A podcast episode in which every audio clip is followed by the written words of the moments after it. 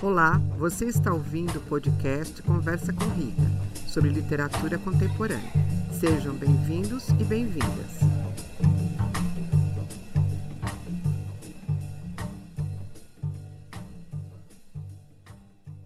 Caros ouvintes, esse episódio é sobre o livro Minotauro, de Benjamin Tamus. Ele foi publicado pela editora Rádio Londres. A primeira edição foi em 2015 e essa que eu tenho aqui é de 2017. Na verdade, o livro é de 1980, mas só agora ele foi traduzido para a língua portuguesa.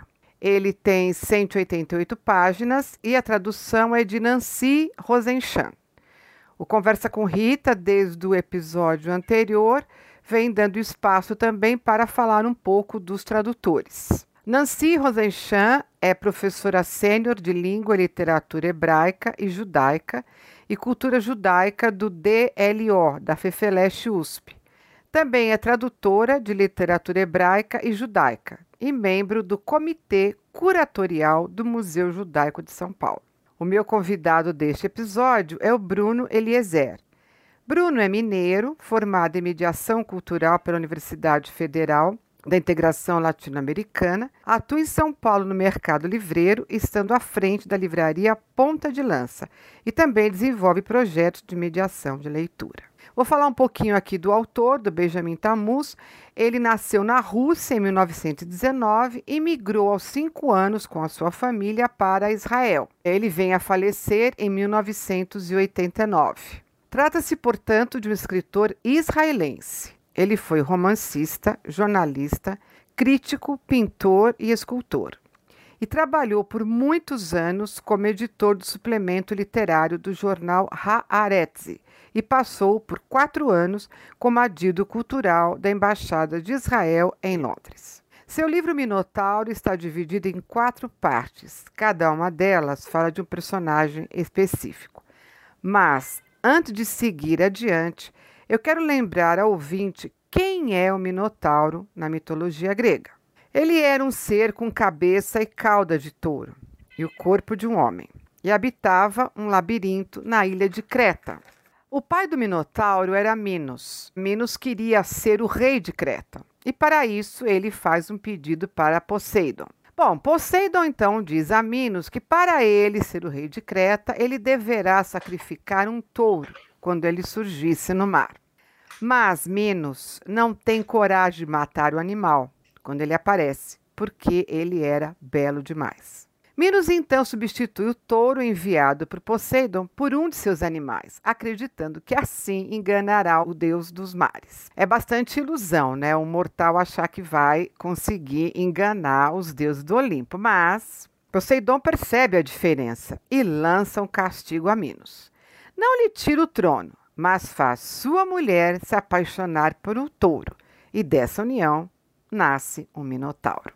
Minos tem medo e desprezo pelo filho de sua esposa, mas não tem coragem de matá-lo. Então, manda construir um labirinto e o prende lá. Essa história do Minotauro da mitologia grega não termina, é, mas agora eu preciso voltar para a nossa história, para o Minotauro do Benjamin Tamus. O romance tem espionagem, uma enigmática história de amor, alguns mistérios. Mas tudo vai sendo revelado lentamente ao leitor, em grande estilo, por esse escritor que é pouco conhecido dos brasileiros, mas um dos mais ilustres expoentes da literatura hebraica contemporânea. Nada sobra e nada falta nessa complexa e bela história. Alexander está completando 41 anos. É um agente secreto e está em plena crise existencial. Andando de ônibus por Londres, visualiza uma garota de uns 20 anos dentro do ônibus e reconhece que é ela, a mulher que ele vem procurando por toda a sua vida. Diante desse acontecimento, Alexandre fica obcecado por ela e vai usar todas as técnicas que conhece como agente secreto para interferir na vida da jovem e interfere. Detalhe: vai comunicar-se com ela somente através de cartas. É um romance realmente fascinante, me prende completamente a atenção do leitor. Estamos num labirinto criado por ele e é preciso desvendá-lo. Caso contrário, o Minotauro nos devora. Eu vi um pouco a figura do Alexander, eu vi um pouco essa figura do Minotauro. Você vai ter aqui que desvendar quem sou eu, né? O que está acontecendo nessa história. Bom, como eu sempre faço, acredito que meu ouvinte já está acostumado, eu sempre deixo que a obra fale por ela. Então eu vou ler aqui um trecho da primeira carta que o Alexander virou para essa mulher, que é a mulher da vida dele. Está na página 13. Então, Thea, esta carta que é datilografada não é assinada e acredito que nunca nos encontraremos. Entretanto, eu a vi e fiz de tudo para que você me visse. Isso aconteceu mais ou menos seis semanas atrás. Passei por você e você olhou para mim da forma que se olha para as pessoas que vêm na nossa direção na rua. Você não me reconheceu, mas mesmo assim você me pertence. E aí na página 14, eu também vou ler mais dois trechos porque são trechos muito impactantes. Ele escrevendo para a Teia a mesma carta. Tem o endereço do internato em que você está estudando este ano e também sei qual universidade você frequentará no ano que vem. Também sei que você gosta de música. Com o passar do tempo, saberei mais coisas. Pula um trechinho e vem mais um parágrafo. Amo você. Amei você durante toda a minha vida. É difícil para mim lidar com o pensamento de que você não me reconheceu na rua. Mas não é culpa sua. Ocorreu um erro de datas, de lugares, de tudo. Tenho certeza de que eu era a vítima predestinada dessa vingança, não você. Tira os seus sapatos e beije os dedos dos seus pés. Eu os conheço, assim como conheço cada pedaço de seu corpo. Não se irrite, não tenha pena. Jamais conheci a felicidade até encontrar você. É, eu fico imaginando, né, na, na, condição de mulher aqui, receber uma carta dessa, né? Porque assim, você fica com medo, mas ao mesmo tempo você fica intrigada com o que está acontecendo. Bom, o livro já tinha me chamado a atenção por conta do autor, né? Ser um autor que nasce na Rússia, mas vai para Israel, portanto israelense, e o título, né? Por, pelo livro se chamar Minotauro. Então foi isso que me atraiu para fazer a leitura.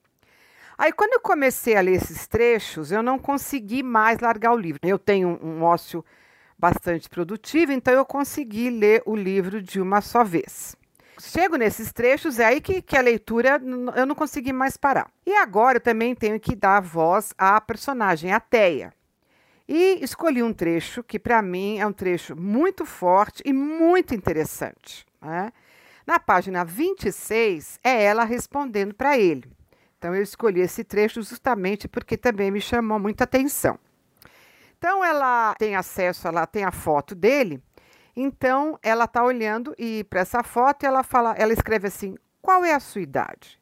35? 40? Seu rosto é bonito, meu querido.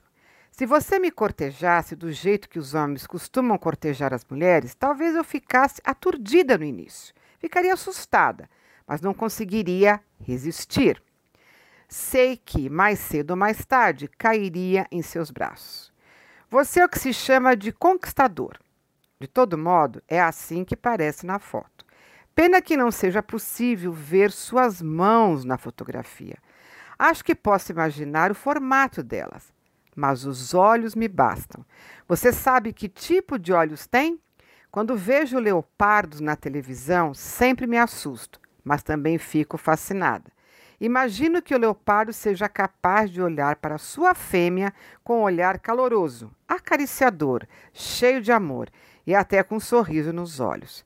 Mas, para todas as demais criaturas, o leopardo tem olhos de predador, de assassino, para usar uma expressão amedrontadora e confusa. Aí não tinha como realmente eu, ficar, eu, parar de ler o livro. Eu fui, fui devorando. É interessante, ela compara né, os olhos dele com os de leopardo. Ao mesmo tempo que ela fica assustada, ela também fica fascinada. Ou seja, ele tem um desejo por ela, mas ela não nega ter um desejo por ele, ela também tem um desejo por ele. Claro que ela está numa condição mais assim de ficar um pouco assustada, mas ela não está temerosa de conhecê-lo. Então ela diz: Pois o leopardo tem olhos de predador, de assassino, mas é capaz de olhar para sua fêmea com olhar caloroso, acariciador, cheio de amor e até com um sorriso nos olhos. Bom, caro ouvinte, né? O leitor não tem a menor ideia do que vai acontecer, né, Bruno? Porque na verdade isso é o começo. Eu, não, como leitor, não tinha a menor ideia das tramas do mistério que ia se desenrolar nessa belíssima obra. Eu agora passo a palavra ao meu convidado para ele falar as impressões desse livro. Seja muito bem-vindo, Bruno. É, primeiramente, muito obrigado, Rita, minha querida habituê da livraria, compradora Sim. de livros, ávida compradora de livros, ávida encomendadora de livros, né? Sempre está conosco. Muito obrigado e muito obrigado por esse convite, né? Eu, como livreiro, né, muitas vezes tenho o papel de fazer indicações né, indicar um livro, e nesse caso foi você que me indicou. Eu não conhecia também o Benjamin Tamus, também fiquei muito impressionado mesmo com esse livro, dividido em quatro partes, que cada capítulo tem suas subdivisões numeradas, né, um, dois, são longas, sobretudo a quarta parte, e ele começa, já, exato como você introduziu, com uma história de amor, uma, um, quase como um romance de cartas, né? E aí você fica já intrigado também. Eu também fiquei muito intrigado, até me lembrou Cartas a Dorine, né? Alguém que se apaixona tremendamente por outra pessoa e vai escrever suas cartas. E aí a gente tem esse primeiro capítulo, é o agente secreto, né? Então, opa, o que, que seria esse agente secreto? E aí é esse escritor de cartas que vai conduzir a, essa primeira impressão, né?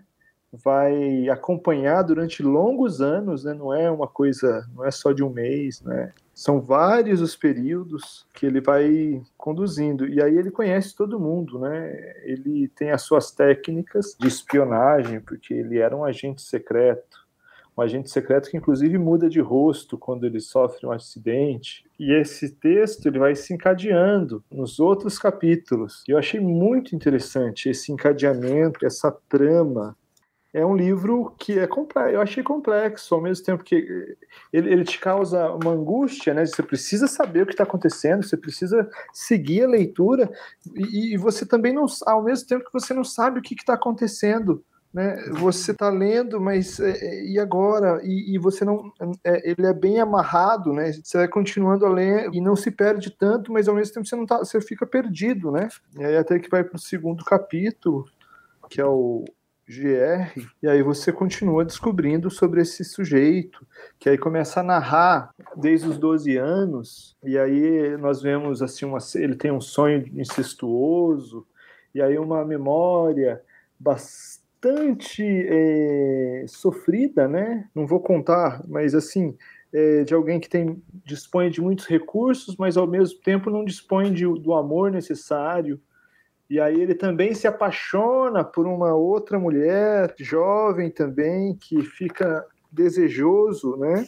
A história vai seguindo, vai seguindo e a gente vai acompanhando. Ele ganha uma Lamborghini do pai, tem um, um outro personagem mais ou menos estranho que aparece para conhecer a Lamborghini. É uma leitura bastante interessante nesse sentido, que você vai seguindo, né? Esse senhor Milan aqui, né? E aí a Teia, que é a querida dessa outra fase, né? É altamente recomendável, né? Eu acho que é super eu, eu gostei muito de ler, gostei muito de, de, perceber essas questões. E aí nós temos depois uma outra parte, né, do capítulo. E, vai, e tudo vai se encadeando mais, mais perto do fim, né? Aí depois tem esse Nikos Trianda, que nasce na Alexandria, e, e, aí tem a sua genealogia contada no livro, que descende de povos muito antigos, banqueiros, negociadores, comerciantes, muito cultos, para chegar finalmente numa outra parte, que é, que é uma parte mais, é, digamos, israelita, né? que vai contar sobre a história recente do Ocidente mesclando com o Oriente, né? Aquela região, aqueles povos, uh, os, o povo judeu, né, daquela região, eles são todos muito conectados, né? É um processo em que a Palestina é, deixa de ser protetorado inglês e aí começa a compra de terrenos na Palestina por judeus ricos, milionários e que vão lá e que vão seguindo uma teoria que culminou na criação do Estado israelense, né?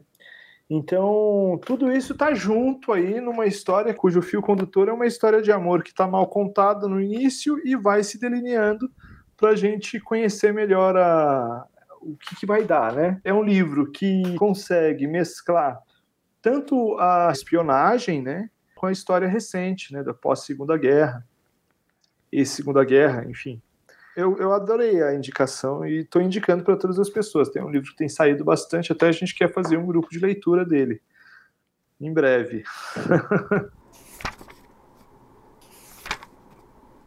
é porque esse pano de fundo, né, é uma questão que está lá atrás, mas é muito atual nessa né, questão, né? Exatamente, é, é, absurdamente atual, né? Sobretudo agora, né? Como se deu depois da Segunda Guerra a configuração do mundo, né? Ela se deu com base na guerra, sim, na sim. força. A, a economia, ela começou a se globalizar de um modo que a guerra não era mais possível. Precisava parar a guerra, né? Tivemos a, a Segunda Guerra que formou, formou esse mundo que nós vivemos. E o livro ele passa por aí, né? Porque sim, sim. o Oriente ele é um lugar muito especial, né? Porque ele é uma estratégia, né? Um coração, como se fosse o coração do mundo. Ali está os petróleos, mas não só a questão do petróleo, mas é um lugar, é uma geografia muito especial, muito importante. E hoje nós vivemos conflitos, conflitos culturais, conflitos eh, geopolíticos, conflitos. A gente às vezes pode estar conhecendo um espião na nossa frente. Sem dúvida. É, o que eu, eu achei muito fascinante é justamente isso, né? Eu acho que é proposital o momento que a gente fica um pouco perdido, porque o romance ele vai desvendando lentamente. Exato. É, ele vai fazendo que, que, lentamente. Ah, então esse é fulano. Ah, então isso que aconteceu. E tem esse pano de fundo mesmo, porque ele na condição de agente secreto, né? Ele comete lá, lá atrás, ele, ele mata uma pessoa, né? Ele Sim. tem que matar uma pessoa. E essa questão dos ingleses né, prometerem ajudar os árabes, mas depois não ajudam nada, né? Acaba deixando eles na mão. Então, isso é uma coisa que acontece lá atrás, mas que até hoje não foi resolvida. Tem uma relação com o que não é resolvido lá atrás, né? Que é a história de amor, e depois tem a outra relação que é a geopolítica, né? O que não é resolvido lá atrás é uma história que traz a obsessão tanto do amor, mas também a obsessão que é a espionagem, né? Imagina você espionar, você ser um agente secreto. Isso é uma obsessão de governos, né? Em todo aquele período, né, em todo aquele momento que estava que a Palestina estava sendo ocupada, havia espiões, um deles é Lawrence da Arábia, e o livro traz isso, ele, ele resgata isso de um modo muito natural, porque o livro ele, ele é escrito por um israelense, ele é apoiado pelo governo israelense, sim, né, sim. tem uma promoção, a, a, tradução desse livro foi apoiada sim, né, pelo Ministério da Cultura israelense, aqui a gente pode ver, deixa eu ver aqui, Cultural Department of Embassy of Israel, né? Sim, é, sim. Contou, com a, contou com o apoio do Instituto de Tradução. E aí você tem um ponto de vista hebraico, né? Mas um ponto de vista que também é israelita. A literatura tem esse papel, né? De conformar, inclusive, as mentalidades. Então, o autor, ele muito, muito bem escrito, com muito mérito, né? Para a literatura, ele convida o mundo os leitores a acompanharem o ponto de vista dele. E isso no meio uma história de amor, que é a obsessão de uma falta, né? Dessas epístolas amorosas, muito bem escritas, muito bonitas, né? Muito apaixonadas, ela vai sempre conduzindo a uma obsessão que é a obsessão da falta, né? A falta da presença de um amor e aí a falta de, de um lugar também, né? Bruno, muito obrigada da conversa. Espero que você tenha gostado de participar do Conversa com Rita. E até uma próxima. Eu que agradeço, muito obrigado. Espero você lá na ponta de lança. Com certeza. Um abraço.